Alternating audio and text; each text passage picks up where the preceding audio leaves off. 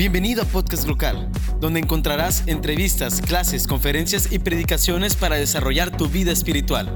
Comenzamos. Hola iglesia, buenas tardes. Gracias por estar aquí, gracias por acompañarnos esta tarde. Si tú nos estás escuchando en YouTube, en Spotify, gracias por tu tiempo, gracias por, por tomarte el tiempo de escucharnos. Eh, vamos a continuar con la serie Eclesiastés, el propósito de la vida. Y si tú te has perdido las prédicas eh, de la semana pasada y de las semanas previas, vamos a ver una, recapitulación breve, pero vamos a empezar con Juan capítulo 15, versículo 5. Ahí te lo van a estar poniendo en las pantallas. La versión que utilicé es la versión Nueva Biblia Viva, pero ah, pues sabemos que están varias versiones, ¿verdad? La que traigas es la, la, que, la que puedes usar. Y dice el versículo, 15, el versículo 5, dice, yo soy la vid y ustedes son las ramas. El que está unido a mí, como yo estoy unido a él, dará mucho fruto. Si están separados de mí, no pueden hacer nada. Entonces, en los, en los versículos, en los capítulos de Eclesiastés estábamos viendo que el autor de este libro hizo de todo para intentar encontrar satisfacción o sentirse pleno, ¿verdad? Eh, tenía ah, muchas riquezas, muchos bienes materiales, muchas mujeres, intentó satisfacer muchos placeres, adquirir muchos conocimientos, trabajar mucho y encontró que nada de esto le ayudaba a sentirse pleno, que nada de esto le ayudó a sentirse bien consigo mismo, se seguía sintiendo vacío por dentro. Y entonces lo que hemos estado aprendiendo en los mensajes previos, y lo decía el pastor la semana pasada, todas las cosas que me, que me suceden Todas las cosas que yo hago tienen dos propósitos, son para dos cosas. Número uno, para darle gloria a Dios y número dos, para parecerme más a Jesús. Pero entonces, si nosotros consideramos al ser humano aislado de Dios, al ser humano sin Dios, vamos a encontrar que las cosas que hacemos no tienen propósito. ¿Por qué? Porque todo, todo es finito, todo se acaba, nuestra vida se acaba, lo veíamos en la prédica de hace ratito. Entonces, Considerando todo esto, vamos a ver que el ser humano va a tener dos conductas principales, el aislamiento social o la desolación, es decir, sentirse solo a pesar de estar rodeado de muchas personas. Y por eso al mensaje del día de hoy vamos a estar viendo qué es lo que dice el texto sobre el acompañamiento, sobre las relaciones interpersonales. Y el mensaje del día de hoy se, llama relacionarte. Es un, es un juego de palabras, relación, arte, es decir, el arte de llevarnos bien. Pero bueno, antes de empezar, vamos a ponernos en las manos de Dios. ¿Por qué no inclinas tu rostro? Me ayudas a hacer una oración. Gracias, Padre, en esta tarde queremos agradecerte porque tú has sido bueno con nosotros. Gracias porque tú nos pudiste traer hasta aquí el día de hoy. Queremos pedirte que sensibilices nuestros corazones para escuchar lo que tú tienes que hablar. Queremos pedirte también, Señor, que de mis palabras no salga boca necia ni palabras elocuentes, sino palabras que ayuden a edificar esta iglesia. En el nombre de tu Hijo Jesús. Amén. Entonces, bueno, relacionarnos con las personas, ¿verdad? ¿Cuántos famosos no conocemos que han intentado quitarse la vida o que, han, o que a pesar de que su música es escuchada por millones de personas, que son muy famosas, que en sus redes sociales tienen millones de seguidores, que han sido multipremiados, pero se sienten solos, se sienten, tienen desolación, se sienten en soledad, a pesar de que hay muchas personas que los rodean? Entonces, vamos a estar viendo Eclesiastés, vamos a estudiar todo el capítulo 4 pero para no leerlo todo, vamos a ir verso a verso para ir estudiando y ver y aprender lo que nos está diciendo el, escritor. Entonces, vamos a leer primero Eclesiastés 4, versículos 1 al 3, y dice lo siguiente: Luego observé opresión y tristeza por toda la tierra. Lloraban los oprimidos y nadie les ayudaba, mientras sus opresores contaban con poderosos aliados. Entonces comprendí que mejor están mejor que mejor están los muertos que los vivos. Y más dichosos aún son los que jamás nacieron y no vieron jamás la maldad y el crimen que imperan en la tierra. Y no es la primera vez que lo leemos en la Biblia. En, en, Job, capítulo 3, versículo 13, él habla de, de esto y dice, si hubiera muerto al nacer, ahora estaría yo tranquilo y dormido en reposo. Sabemos que Job era una persona que tenía de todo, tenía muchas cosas y él era justo, ayudaba a los pobres, ayudaba a los oprimidos, consolaba a las personas, pero a pesar de eso, él sufrió mucho, perdió todas sus cosas, perdió a toda su familia y se quedó solo y él sufría de enfermedad, ¿verdad? Pero después llegan sus amigos a acompañarlo. Entonces, a pesar de eso, él decía, yo preferiría estar muerto que vivo. Y así nos pasa a nosotros. A veces cometemos esa pregunta, ¿verdad? La veíamos la semana pasada. ¿Por qué me pasa esto a mí? Porque Job eh, era una persona justa, pero nosotros lo veíamos también hace ratito. Nosotros no somos justos. Nosotros no podemos entender la justicia de Dios. Nosotros cuando hacemos esa pregunta de ¿por qué me pasa esto a mí? Ah, eh, queda, queda como en evidencia que yo estaría afirmando que no merezco lo que me está pasando. Y entonces podemos, podemos darnos cuenta que a veces nos excluimos de la maldad. Decimos, esta persona, o señalamos, ¿verdad? ¿Cuántos asesinatos hay? ¿Cuántas violaciones? ¿Cuántos secuestros? Y nos excluimos como si nosotros fuéramos incapaces de cometer maldad. Y que creen, a veces, aún ni siquiera teniendo la intención de dañar a alguien, dañamos a las personas, aún sin siquiera darnos cuenta, sin tener la intención. Entonces, el predicador aquí a continuación nos está explicando cómo nosotros mismos somos causantes de las injusticias que suceden en el mundo y también de lo que ocasionamos en las demás personas. Y entonces vamos a leer el versículo 4, y del versículo 4 al 6. Y dice, vi entonces que la motivación principal del éxito es el impulso de la envidia y los celos, pero también esto es necedad, es perseguir el viento. El necio rehúsa trabajar y casi muere de hambre, pero cree que es mejor ser perezoso y vivir a medias que trabajar mucho, si al final de cuentas todo es en vano. Esa prosperidad que estamos buscando, querer tener una mejor casa, querer mejor, tener un mejor carro, querer tener el mejor tenis, causa opresión en las personas que no tienen nada. Y no quiero que nos desviemos del tema, porque aquí el autor no está tratando de llevarnos a la ideología política del comunismo, del socialismo, sino simplemente es una consecuencia de, que nosotros anhelamos algo y lo obtenemos, entonces estamos ocasionando opresión de otras personas. ¿Cuántas veces no nos han dicho nuestros padres? Es que yo quiero que seas mejor que, yo quiero que tú seas mejor que yo.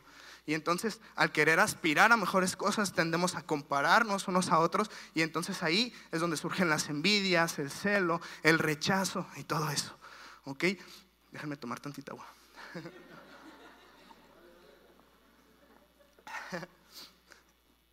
Y saben, nosotros lo vemos muy, muy seguido en el hospital.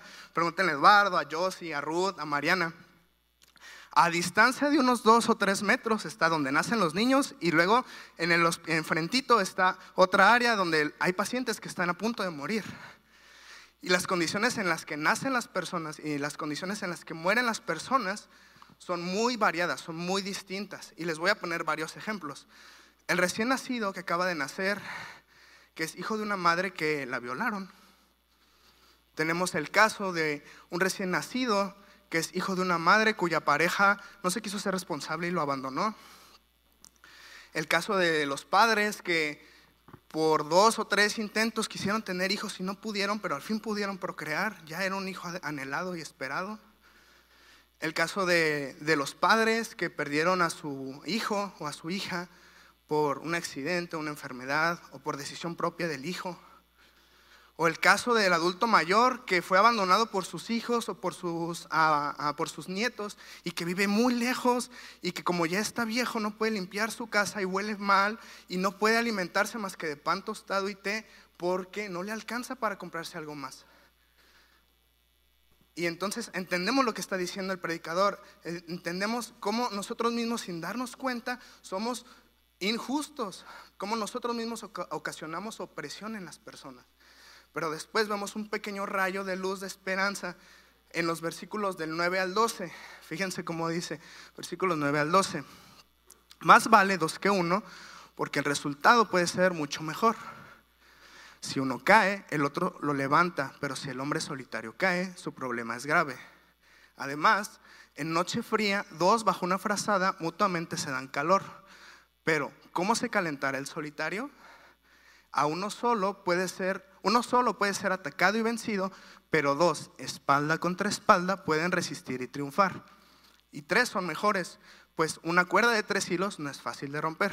Entonces, pareciera que todos esos ejemplos que les mencioné no es tan malo para estas personas lo que les está pasando, lo que, lo que es peor es que lo enfrenten solos. Y el predicador aquí nos está diciendo, el aislamiento social no es la respuesta. Y nos dice que el acompañamiento pareciera ser que es una alternativa, pero tampoco es la solución. ¿Por qué? Porque todos fallamos, todos somos inconsistentes, todos nos vamos a ocasionar daño. Pero en estos versículos el predicador nos está explicando cuatro beneficios del acompañamiento. Beneficio número uno, el resultado puede ser mejor. Eso decía el versículo 9.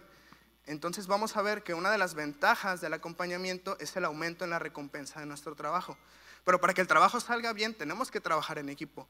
Porque de nada sirve que yo me junte en equipo si no voy a trabajar en equipo. Entonces ahí el, el resultado ya no va a ser mejor. Ventaja número dos, ayuda en el momento difícil. El versículo 10 decía, si uno se cae, el otro lo levanta. Pero no habla de ese sentido literal de que si estás en el piso te levanta, sino habla de, esa sensación de, de, desolación, de tristeza. Cuando hay un problema económico, tienes a alguien que te puede apoyar, que te puede ayudar a levantarte. De eso está hablando. Luego, ventaja número 3, dice que hay ventajas físicas. Y sí, quedaría un poquito implícito el hecho de que de las relaciones de pareja, las relaciones sexuales y todo eso, pero recordemos que ah, el versículo 11 lo que decía era que dos personas bajo una frazada se pueden dar calor. Y recordamos el caso de David, cuando ya estaba muy grande, lo decía, dice la Biblia que lo cubrían con cobijas, lo arropaban y a pesar de eso, él sufría frío. Y entonces mandan llamar a una mujer para que se acostara con él solamente para darle calor.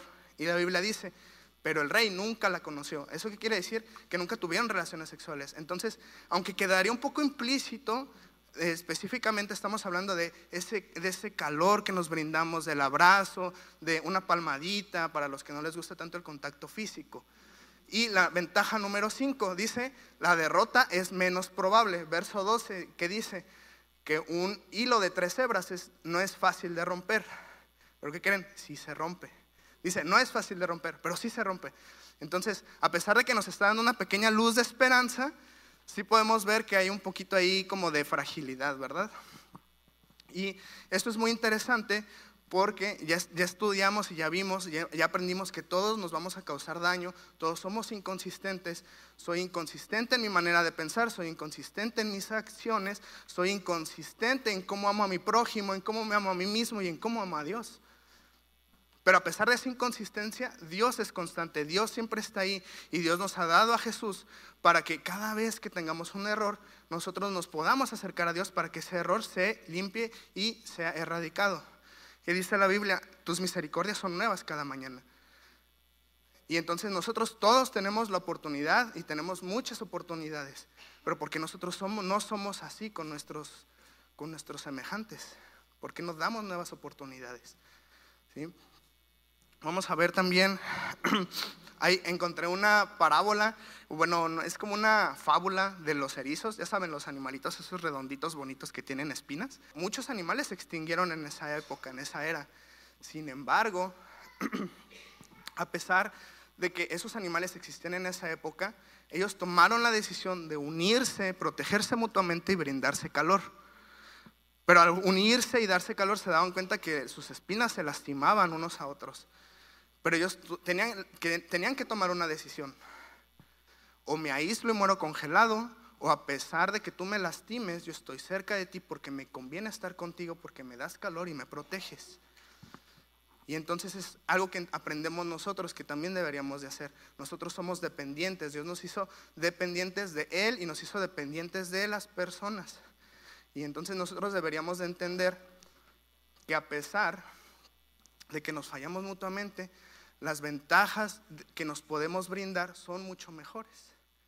Nosotros tendríamos entonces que pedirle a Dios cuatro cosas principales. Número uno, que nos dé ojos para ver a las personas como Jesús nos ve. Número dos, pedirle un corazón capaz de perdonar todo lo que nos hagan. Una mente que nos haga olvidarnos de hacer el mal. Y una alma que nunca pierda la fe en Dios. Me acuerdo eh, hace dos semanas en el grupo de jóvenes de 18, por cierto, comercial. Si tienes más de 18 y eres soltero o soltera, háblale a Eric y a Caro. Nos reunimos todos los martes a las 8 para, estamos estudiando valores bíblicos. Y entonces, fuera del comercial, ellos nos preguntaban y nos, eh, nos hacían esta pregunta. Creo que no se las dije, dije, pero la pregunta es, ¿qué cambiaría en tu vida de manera práctica si el día de mañana Jesús ya no está contigo? Y pareciera ser una pregunta un poquito superficial, pero la verdad es que a mí me confrontó bastante. Y es superficial porque podemos decir, no, pues sí, ya dejé mis adicciones, dejé los vicios, dejé el alcohol, dejé el cigarro, dejé la pornografía, ya no salgo a fiestas, pero la pregunta va más allá de eso. ¿Sí? Ah, ¿Puedes poner la imagen? a ver si la ponen ahí. Que eh, eh, muchas veces pasa eso, no, es una, a ver si ahorita la ponen. No se ofendan, es un meme. Dice, me siento triste, iré a la iglesia a llenar ese vacío. Y no estoy diciendo que eso pase aquí en la iglesia. Estoy insinuando que eso pudiera pasar porque la iglesia está creciendo, cada vez crece más, llegan más personas nuevas. Cuando yo llegué a Pan de Vida, eran, eran, era una congregación pequeña, todos eran familiares, todos se llevaban muy bien, todos eran amigos, pero cada día llegan más personas diferentes. Personas con quien quizá nunca hemos hablado, personas que tal vez solamente decimos hola y adiós y no sabemos nada de ellas hasta la siguiente semana. O peor aún, ya está la segunda alabanza, se me hizo tarde y acabo de llegar, llego directito a mi asiento, termina la última canción y me voy a mi casa porque tengo hambre o tengo, tengo otras cosas más importantes que hacer. Y no te lo tomes personal, es algo que yo hacía. Y yo estaba reflexionando sobre eso cuando nos hicieron esa pregunta y entonces escribí algo que se llama ¿Quién soy? Gracias. Eh, ¿quién, ¿quién soy sin ti? ¿Quién soy sin ti? Habla de quién soy sin Jesús. Y se los voy a leer. Soy huérfano, hijo del mundo y fugitivo de tu amor. Egocéntrico, impaciente y lleno de temor. Culpable, condenado y esclavo del pecado. Temeroso, soberbio, vanidoso. Soy lujurioso, alguien que daña y alguien que ofende perezoso, débil y sin esperanza, orgulloso, injusto, vivo para mí, desordenado, muerto en vida, vacío, insatisfecho, omiso y errático, perdido, cansado y desorientado, camino sin sentido y sin dirección, impulsivo, necio y obstinado, insolente, narcisista e imprudente. Y sabes, quisiera decirte que esta lista ya no existe, pero desafortunadamente a lo mejor tú tampoco no te identificas con toda esta lista, a lo mejor sí o no, pero a pesar de que esta lista ya no domina mi personalidad, hay cosas que de pronto, de vez en diario, dijeran, de vez en diario, hay una pizca de esta lista asomándose a través de mi manera de hablar, en mi manera de comportarme. Y pregúntenle a mi mamá, pregúntenle a mis primos, a mi papá, a mis hermanos. Ellos viven conmigo, ellos me ven diario, ellos saben de lo que estoy hablando. ¿Sí? Pero entonces me acordaba de lo que dice Corintios, segunda de Corintios, déjenme ver la nota aquí, es 5.17, dice, por lo tanto, si alguien está unido a Cristo, es una nueva creación, lo viejo ha quedado atrás y lo nuevo ha llegado. De actitudes así no significa que Dios ha fracasado su obra, significa que sigue obrando en mí y que no se ha dado por vencido ni conmigo ni contigo, que todos los días está trabajando y que no quiere decir que se haya equivocado al escogerte, ni que se haya equivocado al escogerme. Significa que yo no estoy renovándome y que estoy tratando de vivir mi vida bajo mis propios términos, con mis mismas condiciones. Y sabes, nosotros como hijos de Dios deberíamos de cultivar esa, e, esa manera de ver a las personas, no por lo que son, sino por lo que pueden llegar a ser, de ver a las personas como Jesús ya nos vio. A veces pensamos que las personas cambian con el tiempo y la semana pasada estudiamos lo, del tiempo, ¿verdad? Que todo tiene un tiempo establecido, el tiempo va a transcurrir. Pero nosotros pensamos que es suficiente con ser salvos, que decimos, Jesús, ven pronto, o es mejor estar es mejor, están mejor los muertos que los vivos, porque no entendemos la justicia de Dios. Mientras nosotros estamos tribulados, mientras nosotros sufrimos, Dios está buscando la oveja perdida. ¿Cuántas veces hemos hablado de la oveja perdida? Y pensamos que nosotros somos la oveja perdida, pero no, nosotros ya estamos en el redil, ya estamos en el corral. Dios ya nos salvó. Mientras nosotros estamos en el redil, Él está buscando la oveja perdida. ¿Y qué creen? Nos dejó con 98 ovejas más, con tus hermanos. Y si, la, y si eh, Dios está en tu corazón, entonces tampoco te dejó solo, te dejó con 98 ovejas más y Dios está con ustedes mientras está buscando a la oveja perdida. ¿Ok? Voy a tomar más agua.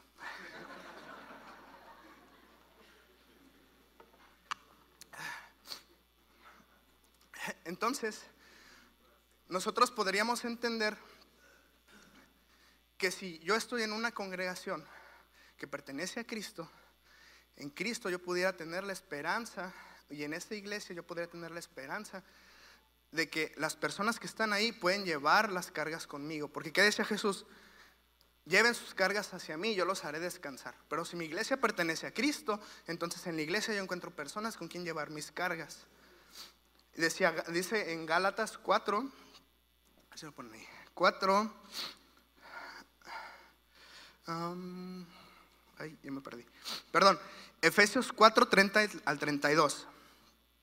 Dice, no entristezcan al Espíritu Santo de, de Dios, el cual Dios lo selló para el día de salvación.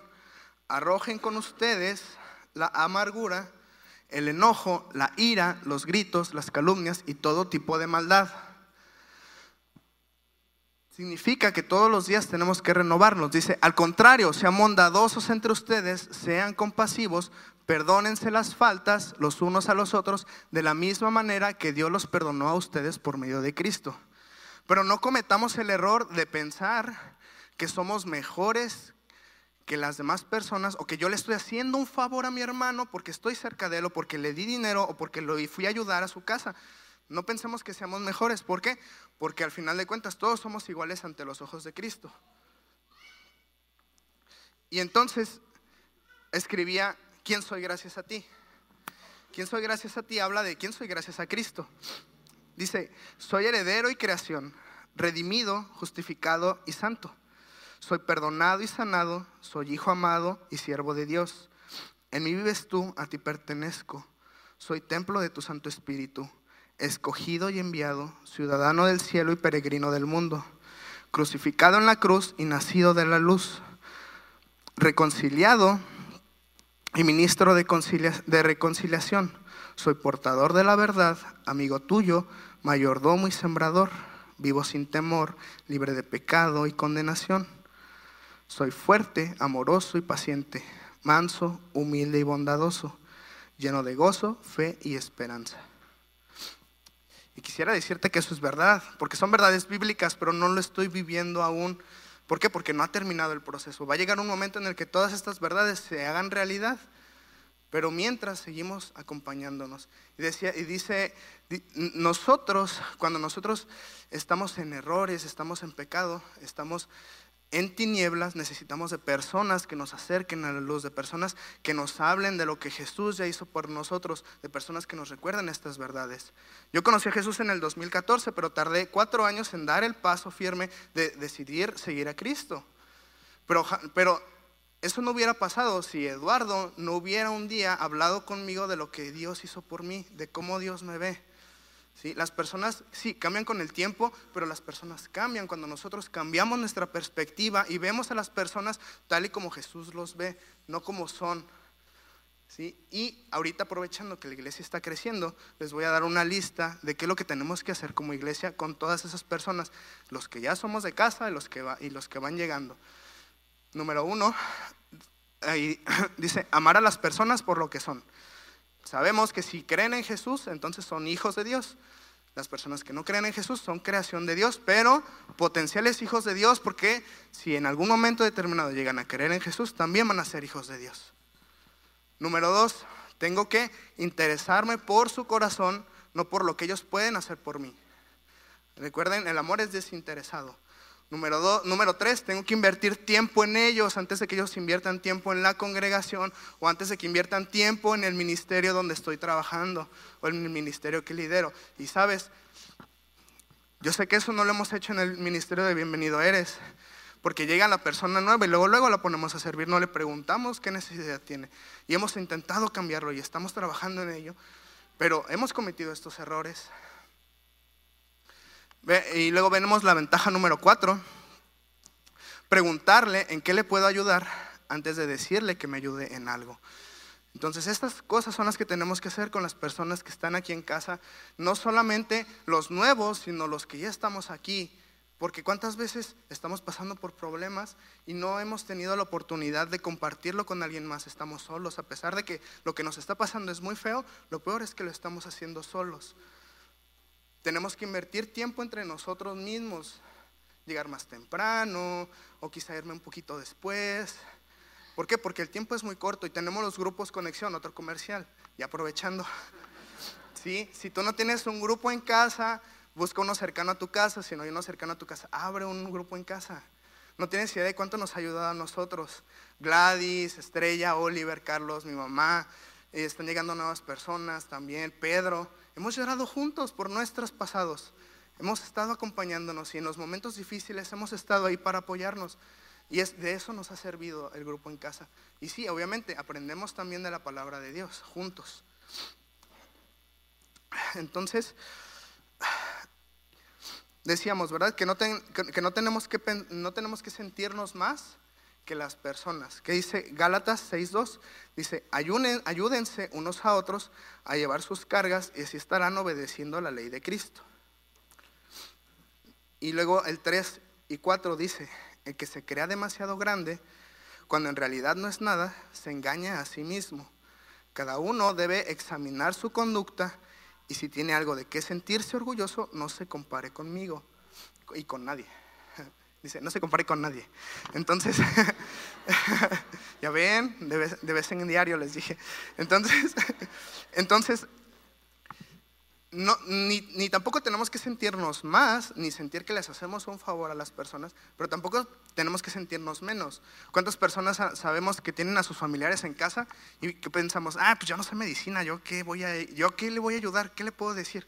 Pues aunque sea que no le digas nada, pero que estés ahí, es, un, es una gran ayuda. esa es la ventaja del acompañamiento.